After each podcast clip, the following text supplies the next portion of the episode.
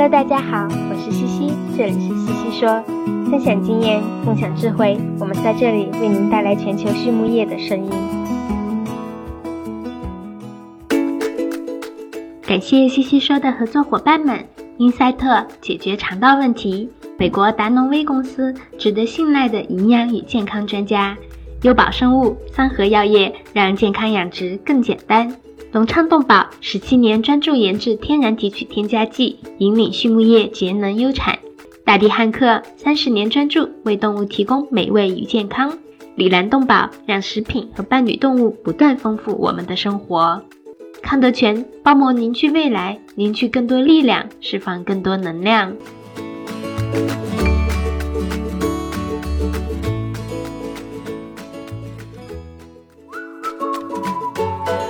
优宝生物、三和药业作为全球营养产品服务商，专注打磨生物发酵、酶催化和分子微胶囊制剂技术。凭借在动物健康领域二十四年的研发积累与临床实践，和一支经验丰富的研发、技术服务和质量管理专家团队，产品与方案涵盖维生素原料与功能营养剂、饲料消化、肠道健康和健康养殖，为全球十五个国家的合作伙伴提供经济高效的产品与服务。公司参与主持的猪抗病营养技术体系创建与应用，荣获国家科学技术进步奖二等奖。优宝生物、三和药业，让健康养殖更简单。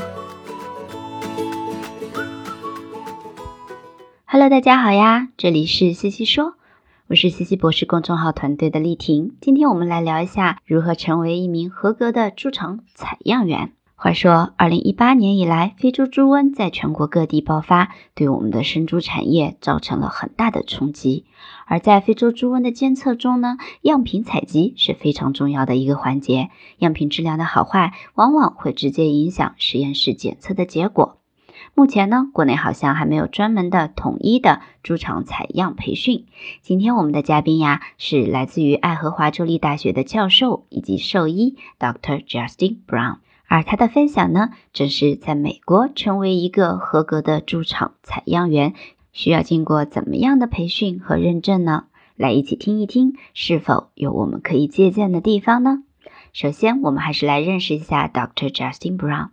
Justin 呢，来自于美国东南部的佐治亚州，在佐治亚大学拿到动物科学学士学位和兽医学的博士学位以后呢，他来到了爱荷华州立大学进行博士后研究。二零一九年出站后，他便留校任教，负责教学，并做一些兽医学相关的研究和专业实践的推广工作。同时呢，他也为爱荷华州立大学的猪场和校外的猪场做兽医咨询服务。Justin 首先聊到呀，二零一八年非洲猪瘟在中国爆发以后呢，美国农业部就进行了一系列的演习，来检测美国养猪业、联邦政府和州政府对这类外来动物疾病的。应急能力，结果发现许多地方在最初的样品采集环节就存在着许多的漏洞，比如缺乏专业的采样人员，不能快速有效地获得合适的正确的样本类型等等。为了解决这个关键问题。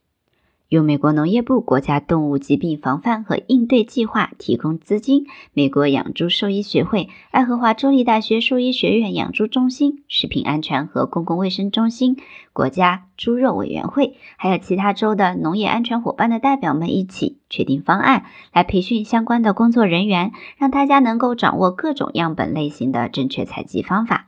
在这个背景下呢，他们建立了一个培训项目，叫做。猪场采样员认证培训，让猪场工作人员接受培训和认证。如果非洲猪瘟、口蹄疫或者经典猪瘟爆发时候呢，他们就可以协助猪场兽医收集样本，以便更快的进行检测。那大家就可能会问了：原本猪场自己也可以采样，也可以做检测，为啥还需要这样统一的培训呢？原因呀，就在于各个猪场的采样方式、细节都不同。比如采样的时间、采样部位、样品的保存等等，这样的差异在场内看不出来，但是如果要全国范围内统一收集、分析这些数据，最后形成疾病报告，那么场间差异就会带来许多问题。统一培训呢，就是为了解决场间差异。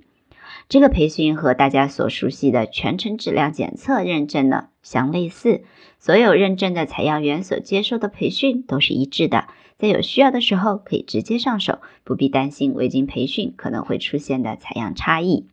那如何获得采样员的认证呢？Dr. Justin Brown 说：“目前呀，我们已经有十八个州可以进行培训，大家可以通过网站 SecurePort.org 来查看自己所在的州是否参与。如果州在名单上呢，就可以通过上面的联系方式与当地的官方进行联系。整个培训呢，将由二类认证兽医进行培训。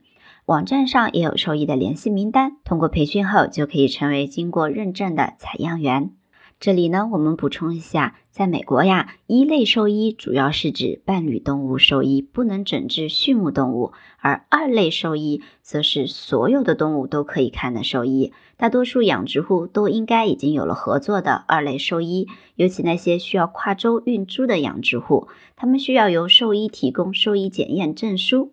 美国州间和州内运输的动物产品或者食品呢，需要检疫合格的证件。那么大家要关心的是培训内容是怎么样子的呢？Dr. Jessie Brown 说，培训内容呀，主要包括课堂教学和实践培训两部分。在课堂教学这方面呢，主要可以分为三个板块。第一个板块是关于口蹄疫、传统猪瘟和非洲猪瘟三种疾病的介绍视频，主要包括其生物学特征、传播途径、临床诊断等培训。第二板块呢是介绍动物的保定、采样时的生物安全以及样品的送检。第三板块则是详细的采样流程培训，可以根据个人需求选择一级或者二级的采样培训。每种样本类型的收集过程一般为六至七步，配有一至两分钟的视频，在每一步后面还配有插图和讲义。那一级培训呢，样本类型包括口腔液、口腔拭子。鼻拭子、不同生长阶段的猪血液和耳源静脉血拭子。此外呢，还有 process fluids 样品的采集，这包括新生仔猪断尾、去世处理中的尾巴、睾丸等等。那二级培训呢？除了一级培训的样本类型外，还需要学习通过尸检收集一些别的样本类型，如脾脏、扁桃体、淋巴结、脾脏拭子和包液。那学员在完成了这些视频的培训后，会有笔试和考试。经过笔试之后，再进行实践培训。培训师呢会找一个猪场演示活猪和死猪的正确采样方法，再对学员进行实操的考试，直到通过为止。那通过考试的采样员名单就会上报到各个州的州兽医那里。康德全企业包膜技术在农牧行业应用的倡领者。